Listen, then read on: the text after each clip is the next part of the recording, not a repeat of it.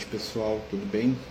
Vamos dar início aí mais um estudo, né? Nessa noite abençoada aqui pelo Amigos do Caminho, pedindo a Jesus aí que possa nos abençoar, nos envolver com muito amor neste momento aí de estudo, né? Para a gente conversar um pouco sobre questões de espiritualidade, doutrina espírita, né? A gente está chegando aí os domingos à noite para responder né, os questionamentos, né? E temas aí que os companheiros trazem. Então, se você tiver algum tema, algum assunto, fique à vontade, tá bom? A gente agradece a todos que participam, né? E a gente já tem alguns assuntos aqui, então nós vamos iniciando falando dos assuntos que já foram pedidos. Mas se alguém né, tiver alguma questão né, que acha interessante, é, fique à vontade, por favor, para mandar para a gente. É, das nossas companheiras, a Heloísa mandou para a gente né, uma, uma questão sobre o que, que é, né, queria saber mais sobre depressão pós-parto e tentativa de suicídio, né? Então, qual que seria a visão da espiritualidade, né, sobre as companheiras que é, muitas vezes é, entram nesse estado, né, de depressão, né, entram nesse estado de sofrimento aí quando tem um, um bebê, né? E alguns chegam até a suicidar, né? A depressão pós-parto aí que, né, infelizmente atinge muitas companheiras aí, né? E a, a nossa amiga está perguntando o que, que é a visão espiritual dessa depressão. Né? Então a gente tem que lembrar que quando existe um processo reencarnatório acontecendo, quando tem alguém nascendo, uma pessoa nascendo, nós temos ali também um fenômeno de influenciação espiritual. Por quê? A mãe, né, ela está recebendo o espírito que está reencarnando, que traz junto a si, né, uma série de realidades mentais, né? um espírito ali também que já existe antes, né? o filho, né? e muitas vezes o espírito do filho e o espírito da mãe trocam impressões, né? e essas impressões, na maioria das vezes, né, são positivas, são amorosas, são né, incentivos mútuos ali, ó, o bebê né, que está vindo, o espírito está encarnando, né, incentivando e agradecendo a mãe né, por aquela oportunidade a mãe naquela expectativa amorosa ali, né, de ter nos braços o bebê, então ela também cria um ambiente propício ali para aquele ser que está reencarnando, né? Mas também acontecem às vezes que os espíritos ao reencarnar, eles trazem junto de si, né, uma carga espiritual muito complicada, né? Às vezes medos, receios, dúvidas, né? E isso impacta, né, assim como uma uma influência mediúnica, né? No psiquismo da mãe, do pai, principalmente da mãe, né, que está ali naquele processo reencarnatório ali junto com o bebê.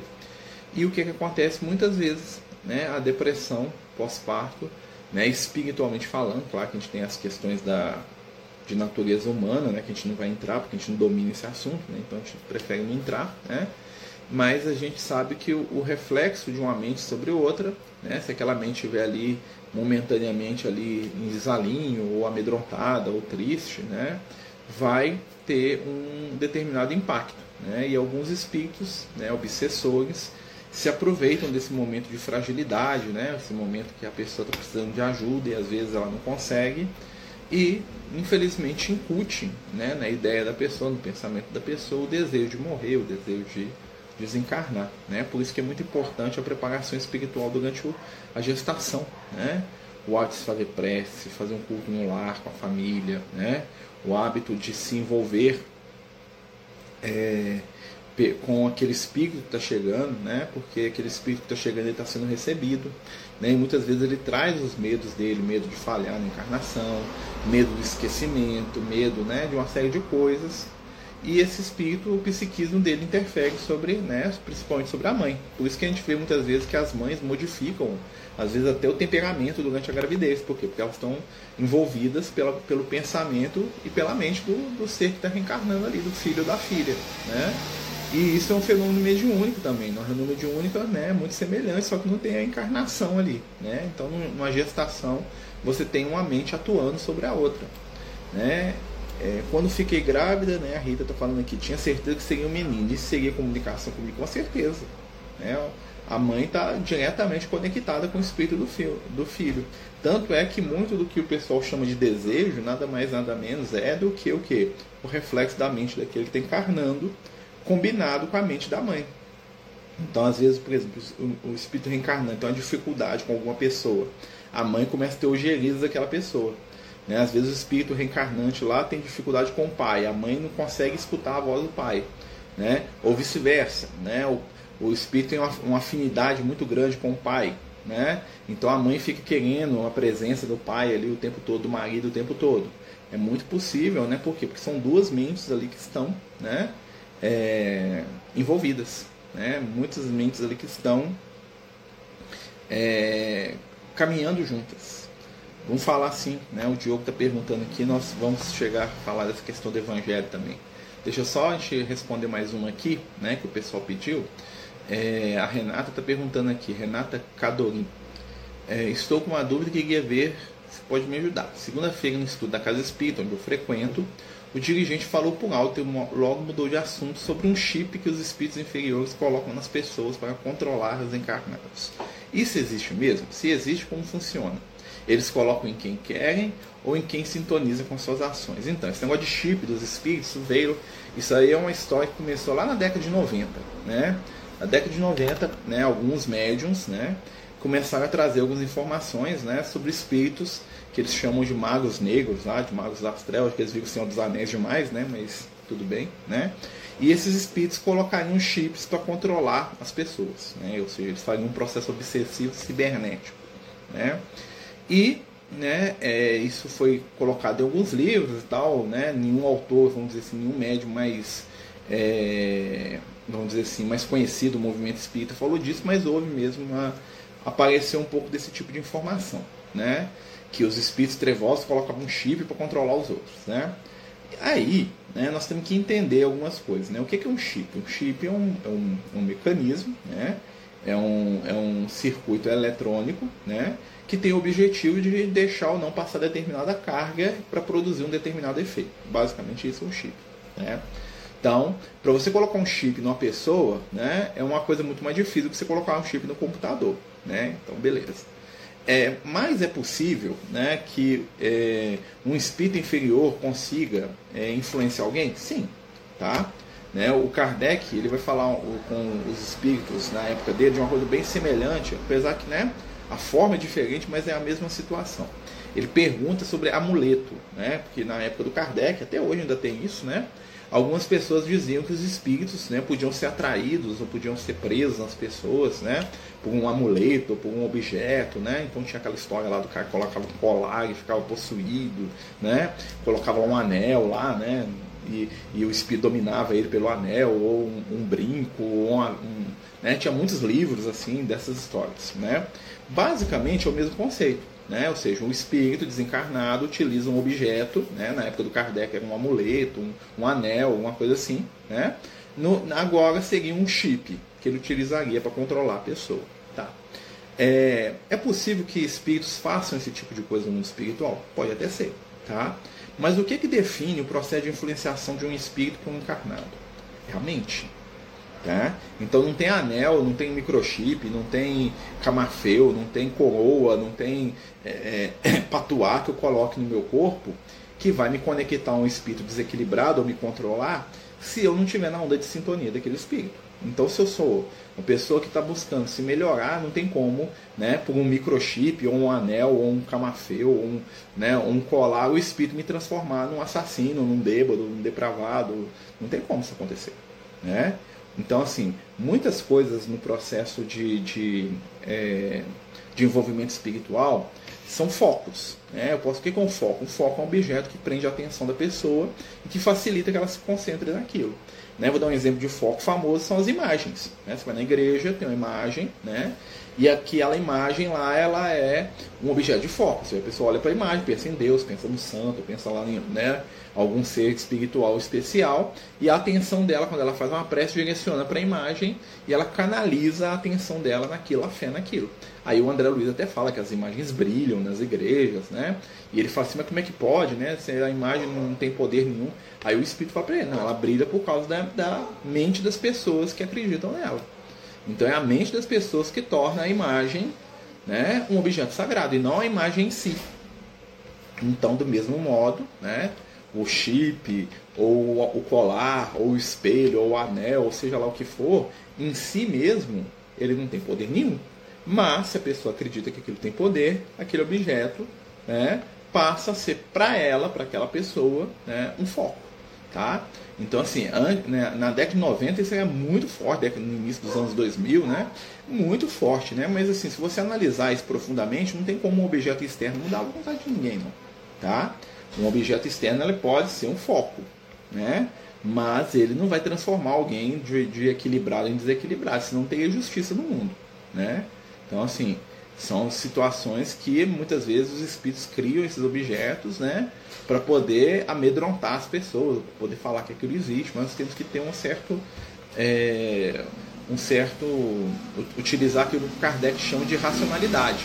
Né? Então a gente tem que raciocinar sobre as coisas que vêm para a gente. Tá? Então assim, ó, temos que pensar um pouquinho sobre isso. Né? Então é possível? Possível, mas funciona em quem? Só em quem está naquela onda de sintonia. Não tem chip que faz um, um, uma pessoa equilibrada virar um assassino. Não tem chip que faz um cara que é moralmente correto se tornar um pervertido. Não existe isso não, tá? É, o que pode acontecer é a pessoa que já tem um defeito atrair espíritos, né? E esses espíritos criarem esses objetos para né, impressionar a pessoa, tá? Isso acontece muito, tá? Mas o que é normalmente quando você pensa e estuda sobre o assunto, você percebe que é mais né, uma questão mental. Toda questão espiritual está ligada à mente. Tá? Então não é o gesto, né, a roupa, né, a forma de vestir, não é o exterior que vai movimentar isso. Às vezes o exterior canaliza a mente da pessoa, mas se tiver o exterior a pessoa tiver né, é, entendendo o processo, ela não precisa de nada daquilo. Por isso que doutrina espírita, por exemplo, é, não tem ritual religioso. Né? Então a doutrina espírita não tem missa, não tem culto, no sentido né, de uma ritualização, levanta, faz isso, faz aquilo, lava a mão, conhece uma roupa. A doutrina espírita não tem isso, porque a doutrina espírita entende que está tudo na mente da pessoa. O ritual é, né, a gente vai respeitar o ritual para aqueles que ainda precisam do ritual. Né? Então o ritual é um foco. Quando eu não preciso mais do foco, eu não preciso mais do, do, do ritual, né? não preciso mais daquilo. Né? Então algumas pessoas já não precisam fosse possível, comentar um pouco a passagem do Evangelho. Muitos, muitos chamados, poucos escolhidos. Jesus usou a palavra escolhida ou foi um equívoco de tradução? Então, né? O que acontece é, é o seguinte: nós temos que entender o que Jesus quis dizer. Primeiro, né, existe uma questão de vocabulário de Jesus. Né? O que isso quer dizer? O idioma que Jesus falava, que é o aramaico, né, Jesus falava uma língua né, semítica de nome aramaico, que era a língua que até hoje algumas regiões lá na em Israel ainda falam, na Síria, tem alguns lugares, algumas aldeias que falam o aramaico, né, que é a língua de Jesus, não confundir com o hebraico, tá? São duas línguas diferentes, tá? Então Jesus falava um idioma chamado aramaico. O aramaico é um idioma muito simplificado, ou seja, o que isso quer dizer simplificado? Poucas palavras para dizer muita coisa, ou seja, as palavras na língua de Jesus, uma única palavra tinha cinco, seis significados. Tá? Então a palavra, de, de, dependendo de como que ela era colocada na frase, ela podia significar várias coisas diferentes. Tá? E né, iam traduzir para idiomas mais complexos, por exemplo, o grego, né, que é um idioma muito mais complexo que o aramaico. Né? Então às vezes a pessoa ia traduzir e ela não sabia o que, que queria. O vídeo foi pausado, agora voltou. Né? Então a pessoa tentava traduzir e adaptar. Vou dar um exemplo aqui para a gente entender isso. Né? É, na língua de Jesus, a palavra sangue, né, sangue, ela tinha vários significados. A mesma palavra que você usava para definir sangue, no sentido de essência, né? O sangue do meu sangue, né? A minha, tem a minha essência, né? O meu sentimento, né? Era a mesma que era usada para descrever o sangue que corre na veia. Que era a mesma palavra que era usada para descrever a alma da pessoa quando ela morria, né? Por isso que fala assim, a alma do homem é o seu sangue, tá? Então o sangue de Caim clamou, né? Tá lá quando Caim matou Abel, né? Aquela historinha lá mitológica da Bíblia, né? Que Caim e Abel não existiram, né? São personagens simbólicos, né? Fala que o sangue de Abel clamou o Senhor. Então você imagina o sangue de Abel, Abel morreu, né? Na porta de sangue lá, porque o Caim matou ele. E fala que o sangue do, do Abel clamou o Senhor. Se você lê isso, né? O que, que você entende? Que a, que a poça do sangue levantou e começou a falar, Deus, Deus, né? as bolhas de sangue falando. Né? Mas se você entender que para o judeu, para o hebreu, né? a palavra que define sangue é a mesma que define espírito, alma de desencarnado, né? alma, o ser espiritual, você vai entender que quem clamou ao Senhor foi, foi o espírito do Abel, né? porque o sangue do Abel não fala. Né? Se eu cortar minha veia aqui pingar aqui, o sangue não conversa. Né? Mas era a mesma palavra tá? Então é a mesma palavra. Então quando o autor ia traduzir, o cara pegava lá aqueles. Né, imagina um grego, pega o texto lá em, em, em aramaico vai traduzir. Fala, o que, que esse cara quis dizer? Né? Aquele que comer sangue morre. Fala assim, meu Deus, não comer sangue. É, ah, deve ser eu comer sangue do bicho. Aí ele vai lá e anota o sangue. Aí a, trad a tradução modifica. Quando Jesus fala que muitos são chamados, mas poucos escolhidos, ele está falando o seguinte: a escolha é nossa. Tá? E, e, as palavras no aramaico também não tinham flexão verbal, tinham muito pouca flexão verbal. O que isso quer dizer? Né? Imagina que eu quero falar assim, é, o escolhido. Aí eu falo assim, ele foi o escolhido, ela foi a escolhida, eles estavam sendo escolhidos, eles escolheram, eles vão escolher. Não tinha essas flexões verbais, é uma palavra só para tudo. Então quando a pessoa escrever, ficava confuso também. Entendeu? Quando a pessoa ia traduzir para o idioma dela. O que, que Jesus quis dizer com isso? Ele fala assim: ó, todo mundo é chamado a crescer espiritualmente, mas poucos querem. É basicamente isso que Jesus quis dizer. Né? Muitos chamados, poucos escolhidos. Ou seja, a espiritualidade abre o espaço para todo mundo. Mas a gente querer realmente uma mudança espiritual é algo que muitas vezes a gente vai deixando né, para depois. Né? Então a gente vai deixando para depois. Por isso que muitos são chamados. Todo mundo tem a oportunidade. Mas a escolha às vezes demora, né? Gente querer realmente se espiritualizar, né? Então é um processo lento. Vou falar do multiverso aqui. é, ele entra, ele entra perguntando aqui, ó. Explica, por favor, você é o sol da terra. Por que o sol? O sol, era o, o sol na época de Jesus era, é, vamos dizer assim, o fino da, o fino, né? Por quê? Porque os romanos pagavam os soldados com sal, tá? O que, né? Isso é, eu acho que todo mundo conhece a história do salário, né? Que era o pagamento em sal. Porque o sal, o sal, né? Ele é, era algo que você retirava ali, né? Você tinha que passar, ou se você tirava do mar, você tinha que passar por um processo, né? De, de evaporar aquela água. Se você fosse tirar da terra, né? Você é, tinha que passar por um processo também de refinação ali, de refinamento. E o que, que o sal faz a não ser dar sabor para as coisas? Né? Então o sal transforma uma coisa que não é tão boa em algo que é superior. Quando Jesus fala que os discípulos dele são o sal da terra, ele está falando que os, aqueles que o seguem são convidados a dar novo sabor à vida das pessoas. Como que a gente faz isso? Quando você fala para a pessoa que ela é um espírito imortal, que as provas que ela está passando são transitórias e que existe um Deus de amor que está cuidando dela e que existe um lugar na casa desse pai de amor para ela, você está dando um sal na vida da pessoa. Você está entendendo? Você está dando um tempero novo. Você está dando uma esperança. Quando Jesus fala que nós somos o sal da terra, nós estamos sendo convidados a trabalhar para poder acender esperança, acender sabor, traduzir vida na existência do outro. É nesse sentido que Jesus fala. Ele usa né, uma, uma expressão que era comum na época dele, né? por isso ele fala né, dentro de uma expressão daquilo, porque o sal era algo, algo valioso. E o sal era valioso exatamente por quê? Porque ele dava esse colorido, esse sabor novo para os alimentos. Né? Então era uma coisa cara, era uma coisa assim, chique, né? Nossa, passa um sal aí. Nossa, mudou o gosto, hein? Hum, ficou bom, hein? quero mais. Né? Era isso. E isso representa o evangelho. Nossa senhora, se der tempo, eu poderia falar se existe um multiverso na visão espírita. Se existe alguma informação de espiritualidade sobre esse assunto. Nossa senhora, ó, vou falar para você o que eu sei, tá? Não tem muita informação sobre isso nesse assunto, como que os espíritos falam que existe, tá? O que é o que é o multiverso, né, gente? O multiverso é um conceito da ciência que fala que existem milhares de universos, né? Uma é, que o nosso universo é um entre milhões, assim como tem o nosso planeta que é um entre milhões, nosso sistema solar, nossa galáxia, né? Então existem milhares de universos, né? Cada um deles dentro de uma determinada onda vibratória, né? E ocupando um espaço infinito, tá? Tanto é que o Chico tem uma brincadeira dessa do Chico com o Emmanuel, que o Emmanuel fala que Deus vem depois do multiverso, né? Deus é o que controla isso tudo. Então Deus está num nível que a gente nem compreende.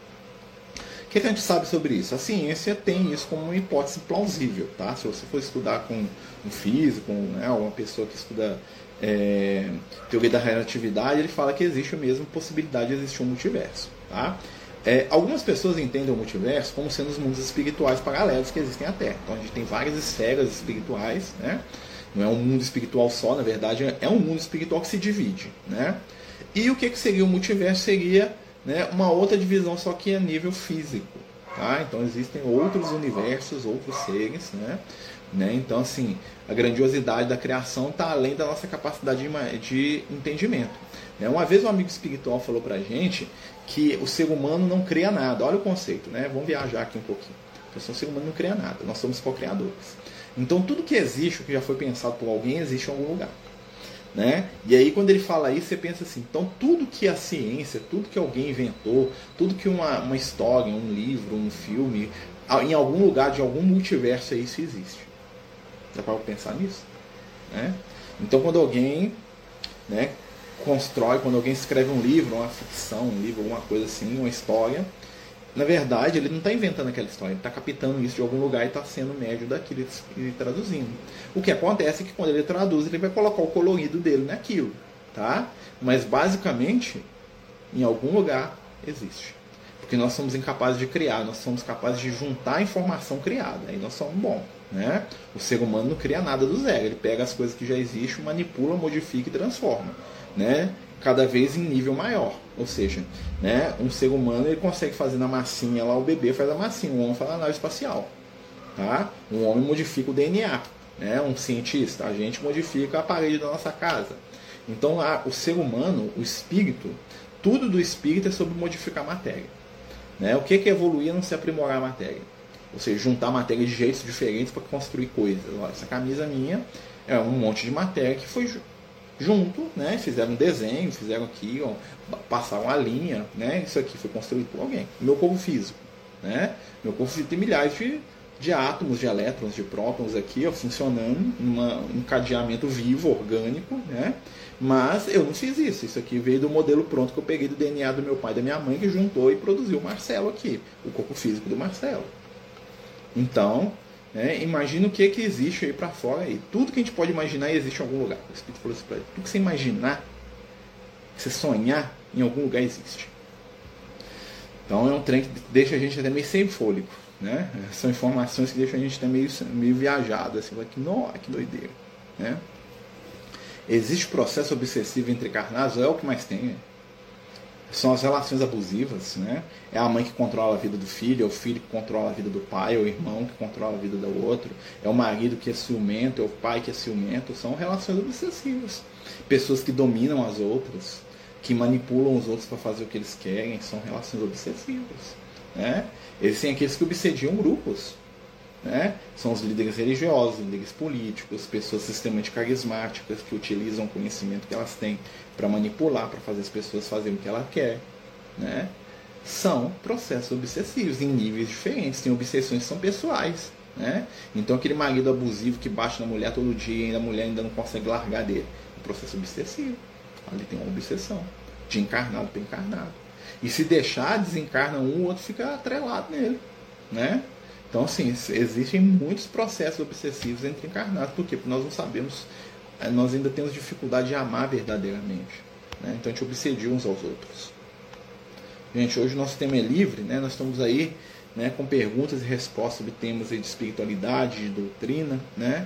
Então, é, fiquem à vontade aí, o que a gente souber, a gente vai discutindo, conversando, né? Nós estamos falando aqui desde é, é, depressão é, pós-parto, falando de multiverso, falando de chip implantado nas pessoas, né? É claro que a gente, é, a gente sabe que à medida que a gente vai aprendendo, né, que a gente vai desenvolvendo os nossos conceitos espirituais, o que, que vai acontecendo? As coisas vão se aprofundando. O conhecimento se aprofunda, se modifica, se transforma, né? E à medida que a gente vai fazendo isso, o que, que acontece? Né, nós vamos vendo a vida de maneira diferente. Igual a gente estava falando aqui, na época do Kardec, né, o Kardec pergunta sobre talismã, né, se tem como um talismã fazer mal para as pessoas. Né? Hoje o pessoal falava de microchip, amanhã pode falar de outra coisa, mas né, o...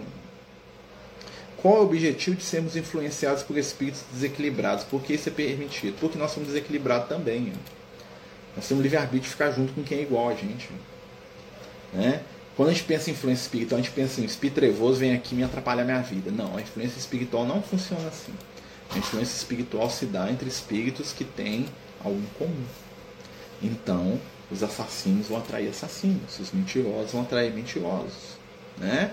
E aí o que, que acontece? Não é questão, seria uma violência se não fosse permitido, se a espiritualidade falasse assim, eu não pode influenciar, mas eu quero. Né? É, é aquela questão assim, olha, é, quem são meus amigos? São as pessoas que vibram e que gostam das coisas que eu gosto. Por exemplo, estou aqui conversando com vocês. Né? Vocês estão aqui porque nós sintonizamos de alguma maneira. Né? Então nós estamos trocando informação, né? nós estamos aqui e a, a nossa sintonia é uma escolha, vocês concordam comigo? Vocês podem desligar aqui e ir embora, eu posso desligar aqui também, tchau e benção. Tá? Existem pessoas que têm sintonias de aspectos desequilibrados. Ou seja, né, por exemplo, você junta, você vê lá que os pedófilos lá se encontram. Né? As pessoas que pregam as teorias de conspiração lá, eles acham outros iguais a ele. É um fenômeno de quê? De atração. A pessoa começa a procurar e acha. Então o espírito me influencia porque eu estou dentro do campo de ação dele. De certa maneira, de certa maneira, eu gosto do que ele faz comigo. Então, se eu sou uma pessoa chegada na cachaça, eu vou sentir prazer na companhia de um espírito tão viciado quanto eu. Por mais que às vezes isso me incomode, na maioria das vezes aquilo é uma experiência prazerosa, porque ele vai me estimular a fazer algo que eu gosto também. Entendeu? Então a coisa é um pouco mais complexa. Se a espiritualidade não deixasse, a espiritualidade estaria tirando o nosso livre-arbítrio. E a gente só desenvolve o nosso livre-arbítrio tendo escolha, e mesmo escolhas ruins. Né? A obsessão, a, par a parceria, exatamente. Né? Principalmente a obsessão no campo do vício. Tá? Todo tipo, toda obsessão é uma parceria. Tá? Mas normalmente a obsessão no campo do vício é uma escolha.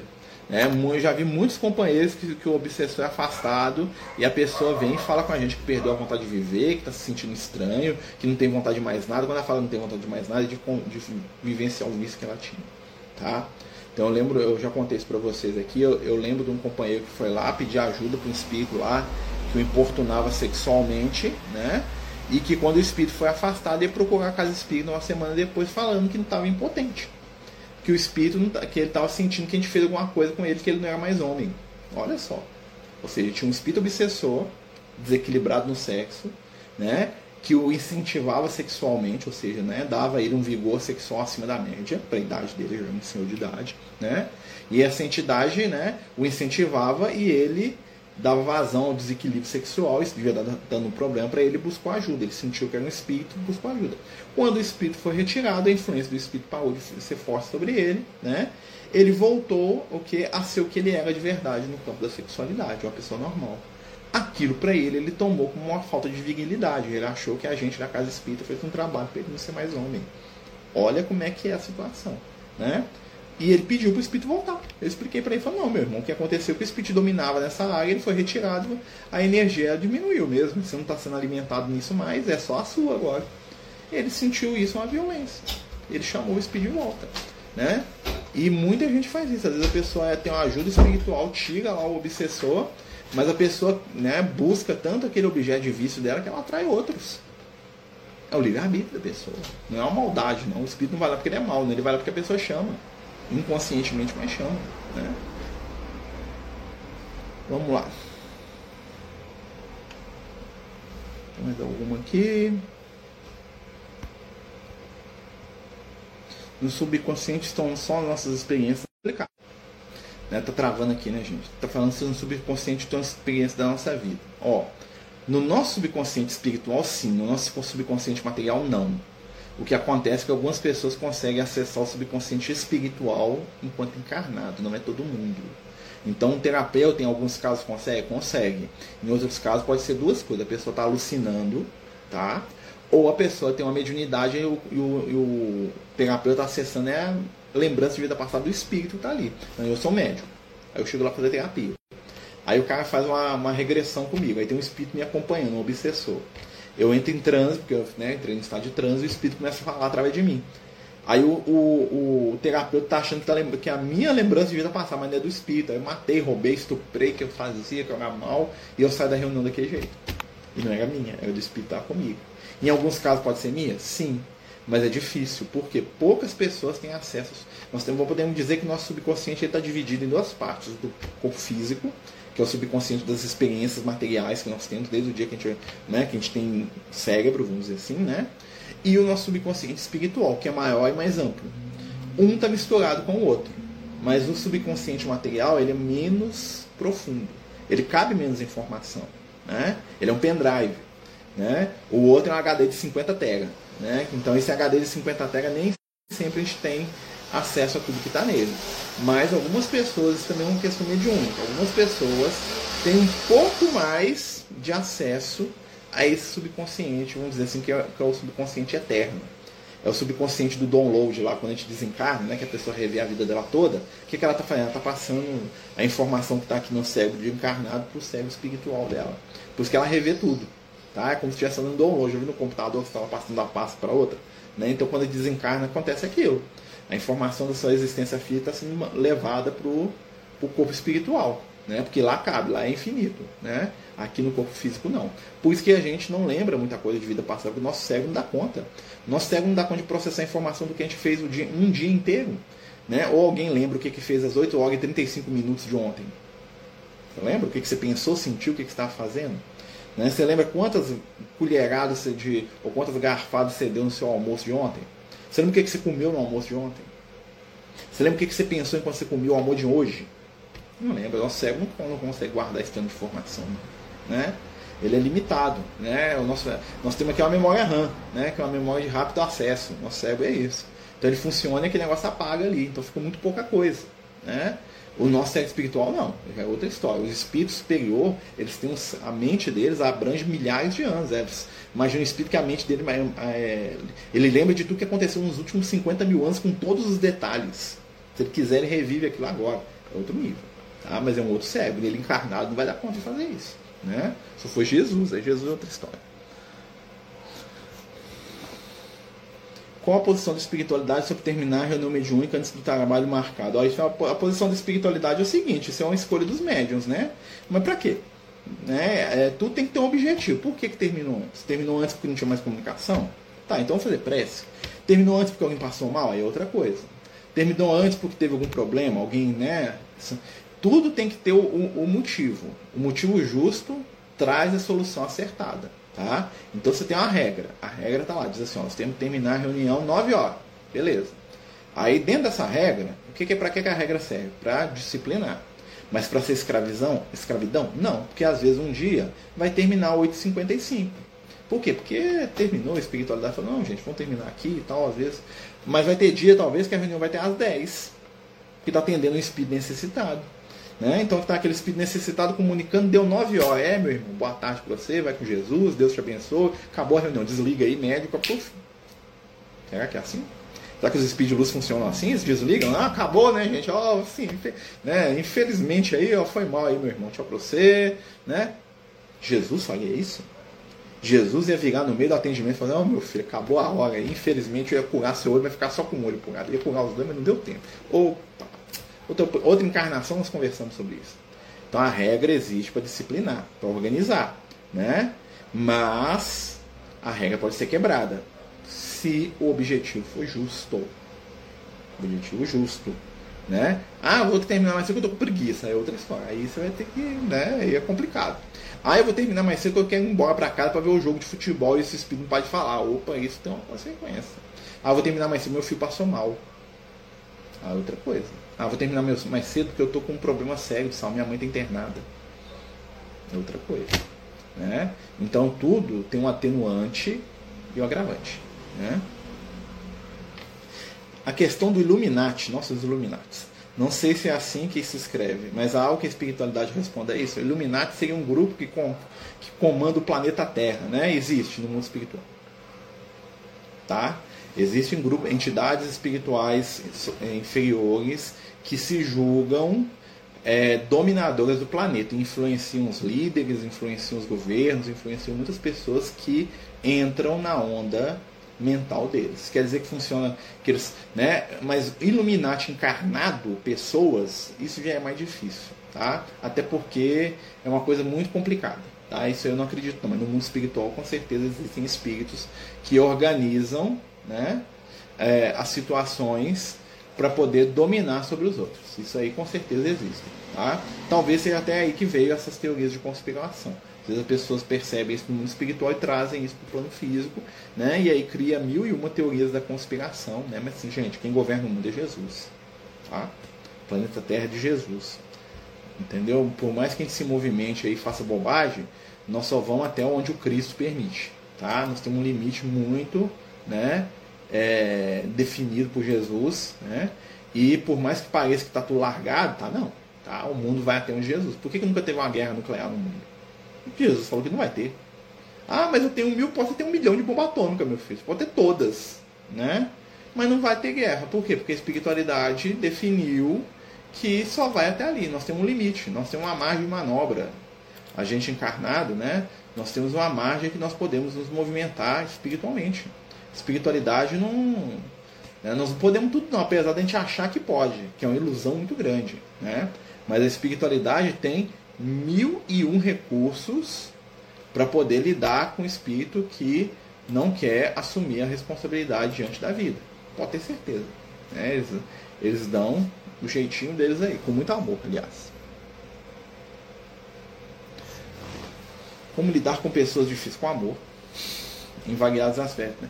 Amor e paciência. O que é, que é pessoa difícil não alguém que nos ensina? Né? O que é, que é uma pessoa difícil não aquele que convive conosco, e põe à prova os valores que a gente diz ter? Né? Então, assim, e se a gente analisar também, é, é, nós somos pessoas difíceis. É, eu percebo isso muito, faço, nossa, eu sou chato. Entendeu? Tem hora que eu sou um porre de engolir, conviver comigo não é mole não. Né? Mas é o amor, gente. O amor vence tudo. Ó, nosso querido mal, algum ambiente do multiverso, manipulação magística, como ocorre em alguns fios na expectativa de existência universal per si, isso já existiu? Pode ser que exista ou possa existir. O que é magia se não a ciência que a gente não entende? Se eu pegar um homem das cavernas, trouxer aqui em casa hoje, me mostrar eu falando com vocês aqui, ele vai achar que isso aqui é um objeto mágico, esse celular aqui que está gravando a gente. Se eu mostrar a luz elétrica, ele vai achar que eu peguei uma estrela no céu, coloquei dentro do vidro. E que eu controlo ela à minha vontade. A magia é algo que eu não entendo. Né? Você pega as curas que Jesus fazia, aos olhos daquelas pessoas eram milagres. Né? Mas se você levar a pessoa num centro seguro de posto mostrar para ela um tomógrafo que vê dentro do corpo da pessoa, ela não vai falar que aquilo era místico, uma magia né? Tem um demônio ali dentro que enxerga dentro da pessoa. Se você mostrar anestesia, não vai falar que é um, você está injetando um, um, um, objeto místico lá que a pessoa não sente dor, né? Se você mostrar uma prótese, se mostrar lá uma cirurgia né, de cérebro, né? O que, que aquela pessoa ignorante vai entender em torno daquilo? Que é um objeto mágico, que é algo sobrenatural, que é algo que está além da capacidade de entendimento dela, né? E isso é uma forma de magia, né? E assim, o, segundo os espíritos, tem coisas e, e, que, que, é, são possíveis fazer que aos nossos olhos hoje é mágico. Né? Que nós não conhecemos porque nós não temos experiência, mas existe sim, ó, pode ter certeza. Né? Existe sim. Né? A magia existe de um jeito que a gente não entende, mas no dia que a gente, que a gente destrincha aquilo, a magia perde o mistério. Né? E quando você perde o mistério de alguma coisa, você também perde o medo que aquilo te causa né? que é uma coisa boa, né? você perde o medo porque você entende. Né?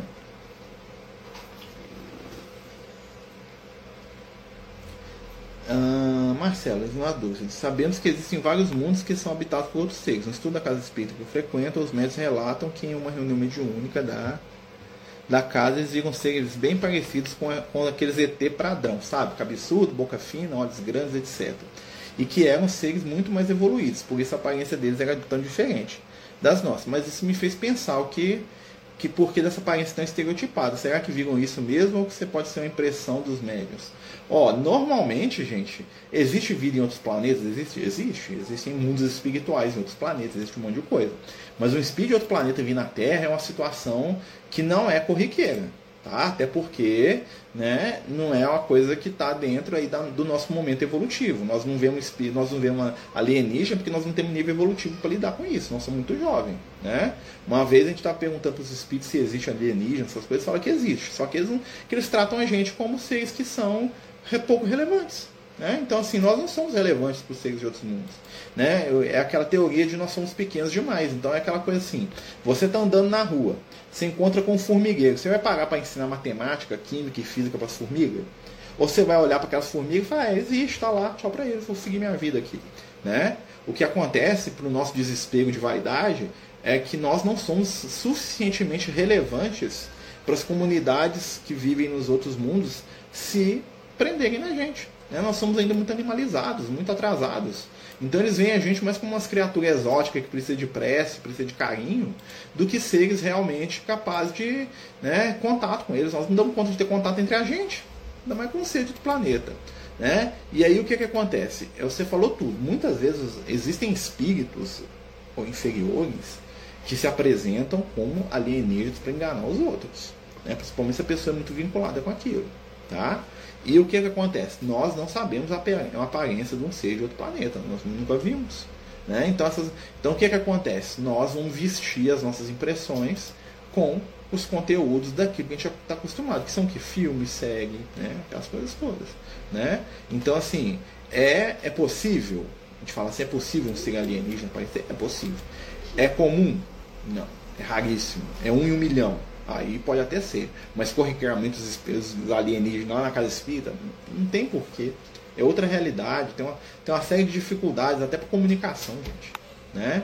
E aí você teria que ter um espírito desencarnado de outro mundo, é outra história, diferente de alienígena. Tá? O alienígena um ser que tem um corpo né, físico igual ao nosso, não espírito. O espírito existe em todos os lugares do universo. Tá? Então tem gente que confunde isso também. Né? Então se tiver um alienígena, o mundo dele vai ter um plano espiritual e um plano físico igual ao nosso.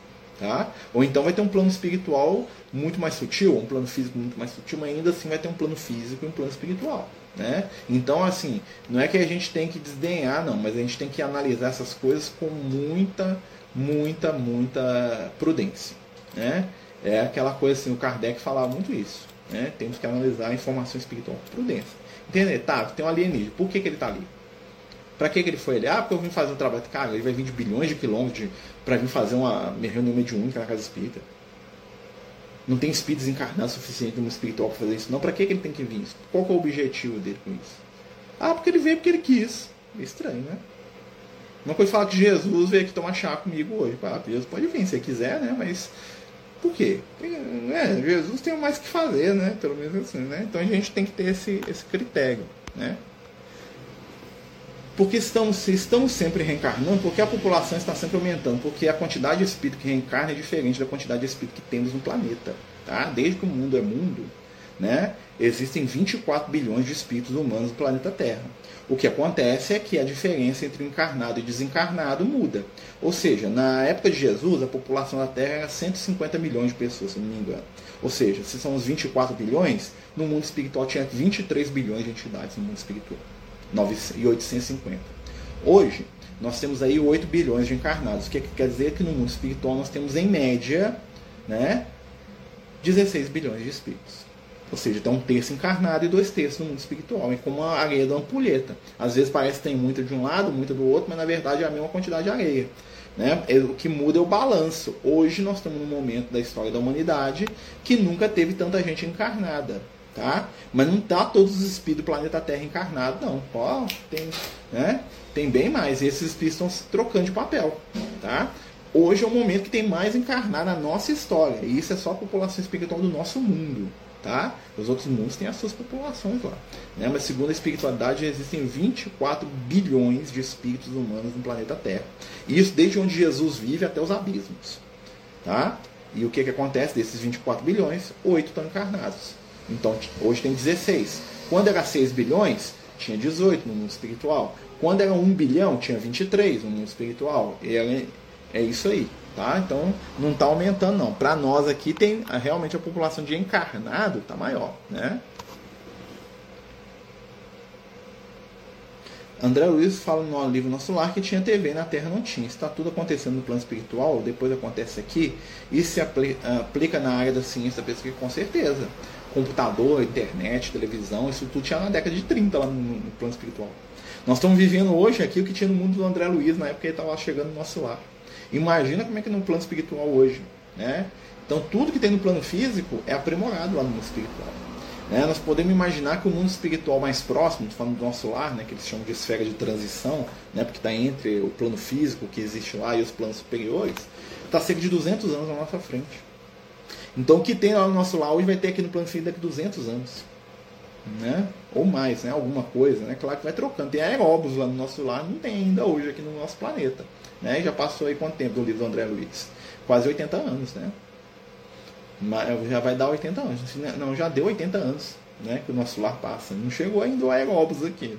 Né?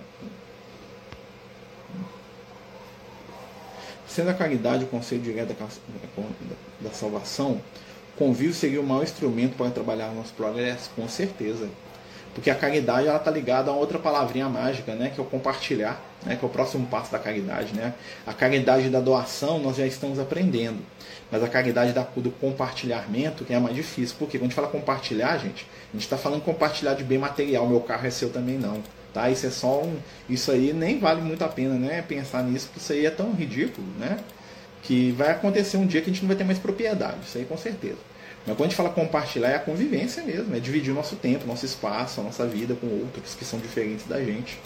Né? Isso é o próximo passo da caridade. Um mundo regenerado é um mundo onde as pessoas vão compartilhar tudo, né? sem perder a individualidade. Tá? É, não é o compartilhar desequilibrado que você é obrigado a aguentar o que você não dá conta, não. É o compartilhar no qual você compreende aqueles que estão à sua volta e você os aceita como são. Né? Então, isso é o próximo passo da caridade. Para a gente, a caridade ainda está muito materializada, é né? porque também tem muita gente que precisa da caridade material, que é o pedaço de pão, que é a roupa, que é a veste. Os espíritos estão sempre falando dessa caridade, porque é necessária. Né? Mas nós vamos aprender que a maior caridade está em suportar aqueles que são nossos instrumentos de aprimoramento. Está lá no Evangelho segundo o Espiritismo, a verdadeira caridade consiste em amar-vos. Né? Jesus fala, amar uns aos outros. Amar não é só falar eu gosto de você, não. Amar é, é convivência. É aceitar o outro do jeito que ele é, né? É engolir sapo, né? É isso que é amor. Quando sentimos a energia inferior, conseguimos romper esse vínculo com o do Evangelho? Ah, com certeza se for uma energia transitória, rapidamente muda a vibração, você se desconecta. É igual se estiver tirando a tomada. Que não pode voltar para a energia de novo, né? Porque às vezes a gente faz o culto, equilibra, né? E depois começa a xingar, brigar, né? E aí eu desequilibro aqui por algum motivo, né? E aí eu sofro.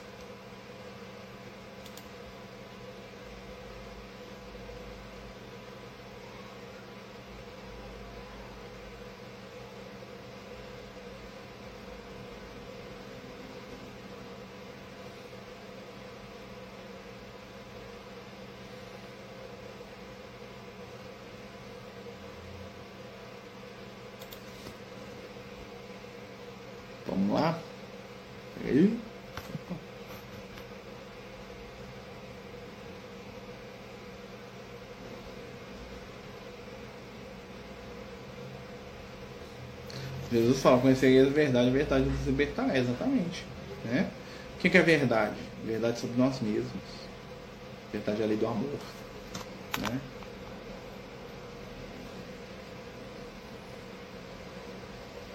Existe, né, já respondeu essa questão dos espíritos que implantam chip. Esse negócio de chip só funciona com o espírito na sintonia das trevas. Ou seja, não tem como um espírito implantar um chip em alguém que não está na onda mental dele. Tá? O chip é só um objeto ali, né, que é um foco. O que importa é o pensamento. Se eu tiver um pensamento equilibrado, não tem chip que me domina. Né? Não tem chip que me envolve. Tá? Então, assim, o que, que acontece? Nós temos que aprender aquela máxima de Jesus. Vigiar e orar. Não precisa ter medo de chip, não. Porque isso só funciona com quem está na mesma onda. Né?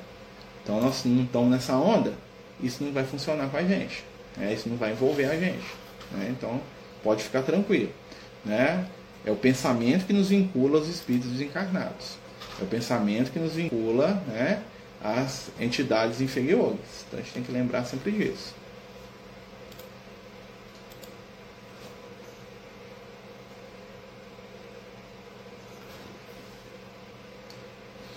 Que aconteceu com o Valdo Vieira, ele seguiu o caminho dele foi desviado. Desvi... Falar que ele foi desviado é complicado, né? O que, que acontece? O Valdo Vieira afastou da doutrina espírita com uma série de fatores, alguns muito justos, aliás, tá? Né? O Valdo Vieira ele tinha dificuldade com o trabalho que o Chico Xavier fazia, né? Ele tinha dificuldade com a religiosidade muito grande da doutrina espírita, ele queria trabalhar mais no campo científico, né? Que é uma, uma escolha dele, né? E o Valdo Vieira ficou desgostoso com o tratamento que alguns membros da doutrina espírita deu para ele, que foram muito preconceituosos de, né, e desceram um cacete nele, falando que né, o mesmo Valdo Vieira que era iluminado quando estava na doutrina virou obsidiado. Né? Ele abandonou os conceitos da doutrina espírita, foi uma escolha pessoal dele, né? mas ele tentou seguir o caminho dele. Nem todo mundo tem que seguir o nosso caminho, nós temos que entender isso. Né? Nem todo mundo precisa ser ou entender o universo, a vida ou Deus da maneira como eu entendo, né? Então o Valdo Vieira ele teve na doutrina espírita, ele fez várias obras, psicografou vários livros junto com o Chico separado, tem várias obras do André Luiz, né? E ele é, se afastou, né? Foi, né? E o Chico teve que pegar a missão dele, né? Porque a missão dele da doutrina espírita ele deixou de lado, foi fazer o que ele queria, tem livre-arbítrio, né? Aí só ele pode responder aí como é que fica, né? Como faço para saber notícias do meu irmão? Desencarnou há mais de 20 anos. Olha, manda o nome dele para nós, que a gente coloca na reunião de um. Que me manda separado, que a gente pede o Lucas aí, seus amigos espirituais. Também queria notícias da minha mãe. Tem alguma informação dos desencarnados pelo Covid? Tem, existem, existem cidades espirituais inteiras né, que foram preparadas para receber os desencarnados pelo Covid. Tá? E ao contrário do que muita gente fala, né? A pessoa desencarnar pelo Covid não quer dizer que ela é um espírito sofredor ou, ou que ela está devendo alguma coisa, não. Existem mil e um casos diferentes. Tá? Então a pessoa pode desencarnar do mesmo jeito e cada um tem o seu motivo. Um em prova, outro em expiação, outro em missão, outro porque cada um é uma, uma situação. O que nós sabemos né, é que a espiritualidade não deixou um desamparo. Né? O que, que acontece?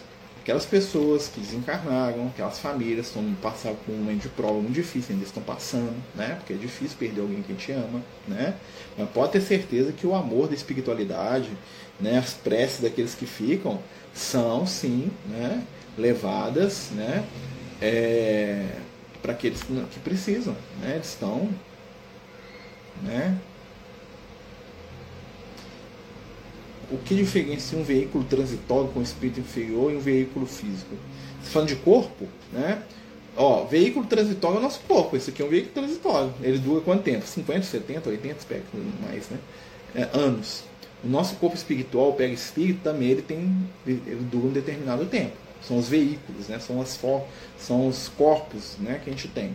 Os espíritos superiores eles têm veículos, né? Tem corpos mais sutis.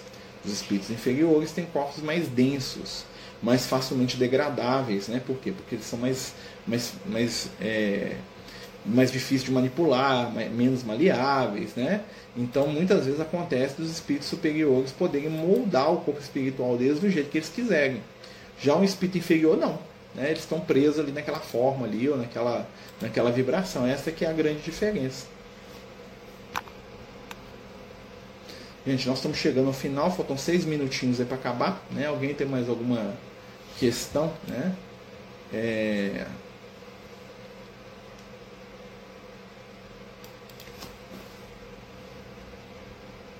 Não queria saber a notícia da irmã que desencarnou.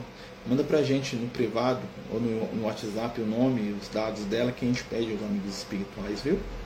Né? Pelo menos uma noticiazinha a gente consegue, tá? Manda lá pra nós coloca na reunião. Nós temos reunião todo sábado. Tá bom?